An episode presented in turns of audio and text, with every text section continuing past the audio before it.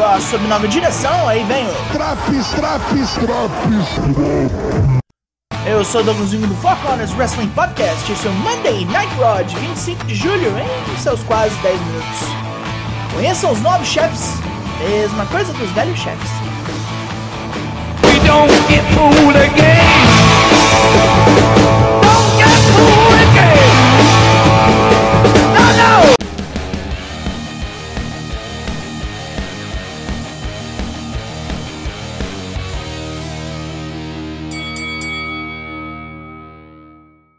Antes do programa começar, Logan Paul subiu no ringue e chamou Miss pro pau. Deu um tretão mó louco que veio geral separar puta B.O. Dois sacos de bosta se batendo. Começamos oficialmente no Madison Square Garden com Roman Reigns e a comitiva de sempre. Bem na abertura essa demora toda. Roman diz que não vai mais falar com o público e manda Paul Heyman fazer a cerimônia de sempre. O microfone falha e o careca dá uma de Tim Maia xingando Santiago. Depois disso, é o de sempre hypar a luta com Brock Lesnar e xingar o caipira gigante. Roman não quer mais ter seu legado atrelado ao de Lesnar, e essa será a última luta entre os dois. O chefe tribal vai fazer o que for necessário para arregaçar a besta, nunca mais vai querer ouvir este nome. Fury pinta pra encher o saco. A Bloodline esqueceu um detalhe importante: ele. O Magrelo nos lembra de seu plano novamente: derrotar Bob Lashley, ganhar o título estadunidense e depois atacar Roman ou Lesnar assim que a luta deles acabar. Roman acha ruim, tomando porrinha seca subir no ringue e reconhecê-lo. O campeão oferece sabedoria a Fury, que não parece saber na merda que tá entrando.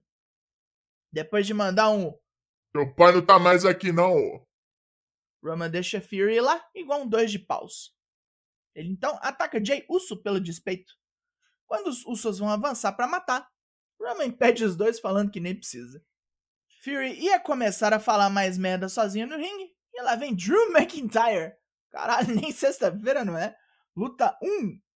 Fury versus Drew McIntyre. Drew atravessa Fury feito um ariete assim que o gongo soa, e continua descendo a porrada por bons minutos. Depois de um Future Shock, ele arma o Claymore, mas Fury sai do ringue. Drew segue e bate ele pelos arredores do ringue algumas vezes. Continua moendo o moleque chato, até Shimas e seus brutos brigões virem pra atrapalhar. De quê? Invasão do SmackDown é foda. Antes que os quatro vilões peguem Drew de pau, Bob Lashley vem correndo e limpa o ringue. Vamos pro comercial. E quando voltamos, virou tag. Licencinha, licencinha. Ah! Luta 2. Bob Lashley e Drew McIntyre versus Sheamus e Fury. Aproveitando que Drew tá todo balançado, Sheamus vem e estoura o escocês com tudo, nem quer fazer tag. Drew sai dessa com Glasgow Kiss e faz tag para Lashley, que varre Sheamus e Fury de porrada. Mas o Todo-Poderoso toma uma freada brusca na forma do joelhão do Coisa Branca. Drew é atacado por Butch e Ridge Holland, jogando um no outro. O juiz vê e expulsa os dois da área. Com um gás novo, Drew amassa Fury com uma sequência de arremessos, terminando com Spinebuster. Fazendo tag para Lashley, que já chega dando um slam grosseiro. A dupla heróica toma na tarraqueta quando Sheamus mete uma joelhada da terceira corda na cabeça do Battletoad. Fury vê aí sua chance para acertar o ATL, mas só de ver Dolph Ziggler ele se distrai e toma um Hurt Lock. Humilhado pela derrota, Fury ainda toma um cacete dos ursos na rampa. Dolph Ziggler declara que vai bater em Fury até ele aprender uma lição, pois é muito jovem e tá com ego lá em Saturno. AJ Styles chega falando que o rolê é esse, e a Alpha Academy aparece querendo porrada numa luta de tags, pois os dois são invejosos e vão ter que apanhar também. Já vi motivos piores. Hoje comemoramos 20 anos de Rey Mysterio na WWE e temos um vídeo com sua carreira ao som de um remix do Metallica de hip hop, que aí ninguém paga nada pro merda do Lazuric. Temos depoimentos de lendas e membros do elenco, e chega o próprio com a família toda. Ray agradece ao público por esses 20 anos de sucesso, toda a força que recebeu para quebrar os estereótipos do ramo e obter tantos êxitos, mesmo sem o tamanho de outros lutadores. Ele agradece a todos os seus grandes rivais: Edge, Kurt Angle, Conan, Dean Malenko, Batista e ao falecido Ed Guerrero. Ele agradece à esposa, à filha e ao público por lhe dar 20 anos fodas.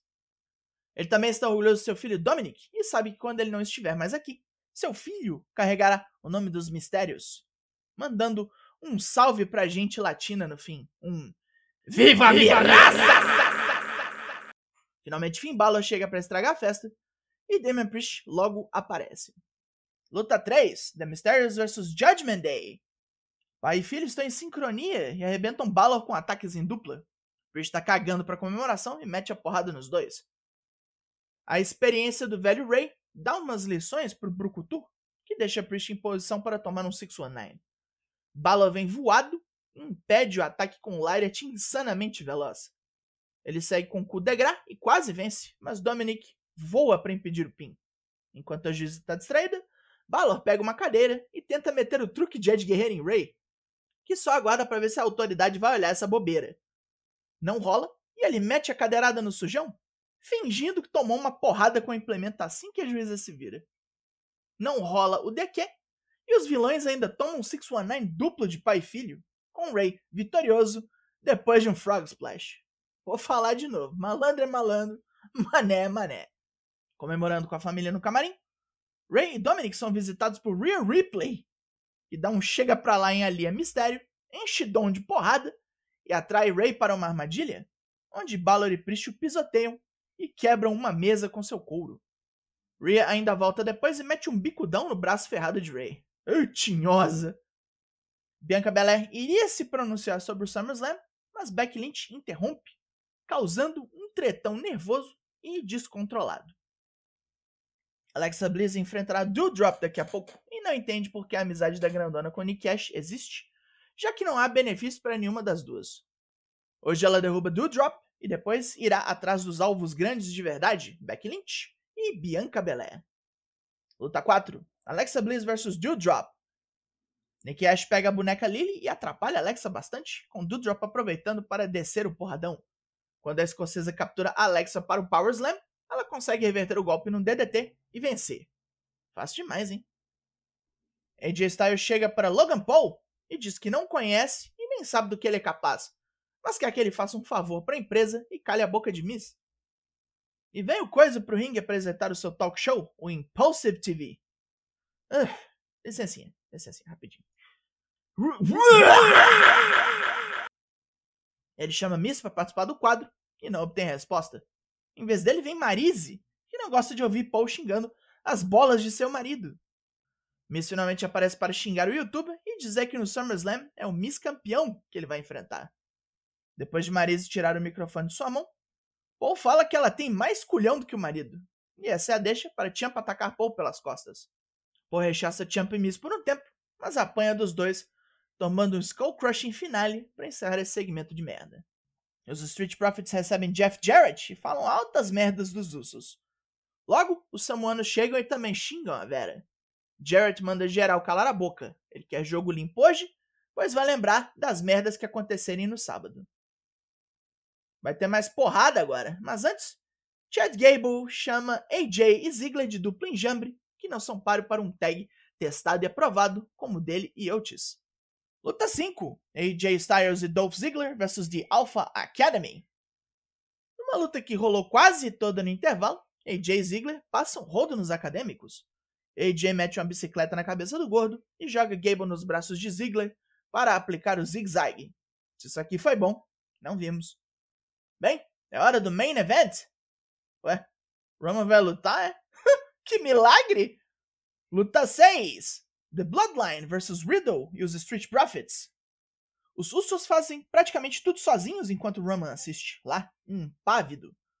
Quando os irmãos dominam Riddle, Reynolds finalmente entra e dá uns cacetes brutos no maconheiro. Depois, rasgando a cara de Montez Ford. Ford deu uma zoada no Romanos antes, acho que se arrependeu, porque sangrou muito. Logo os Profits começam a rebocar geral de porrada, até Roman apanha. A quebração sai do ringue com geral voando em barricada e mesa, e Roman toma um DDT de Riddle depois de despachar Angelo Dawkins. O maconho vem que vem para usar o RKO, mas é jogado pelo campeão igual um saco de bosta e atravessado por um Spear. Acabou. O Cadela e seus primos rodaram geral no dedo hoje. Para piorar a situação do cabeludo fumado, Seth Rollins vem e com as bênçãos de Roman prega um par de curb stomps nele. Um em particular, em cima das escadas de ferro. e deu por hoje. Pontos positivos? Teve luta boa hoje, com certeza. Uma, inclusive, pode até ter sido boa mesmo, mas o comercial tomou da gente. Os mistérios contra os julgantes, bem boa, profissional. Main Event também, valeu a pena, teve até o Rumble. Fury foi bem humilhado hoje, sempre bom. Tipo, Eight mesquinho pra caralho, hein? Mal chegou. Tivemos mudanças aqui para o bem, graças à nova gerência. Pontos negativos? 3 horas e só uma luta feminina de 5 minutos. É isso mesmo. Montar a luta no meio do comercial, vocês sabem como eu detesto. Logan Paul com destaque, sempre me dando ânsia. Tá mudando, tá melhorando, mas ainda não tamo lá, né? A nota desse Raw é 6 de 10. E passou no RH esse Draps. Four Corners tem lives toda terça e quinta às 8 lá no Twitch. E se vossa mercê ainda acha pouco, tem Draps como esse para todos os semanais. Com patrão novo ou não, tá entregue. Eu sou o Douglas Jung, nós somos o Four Corners Wrestling Podcast e eu volto na semana que vem. Logo mais, tem mais? E até! Yeah, that makes sense.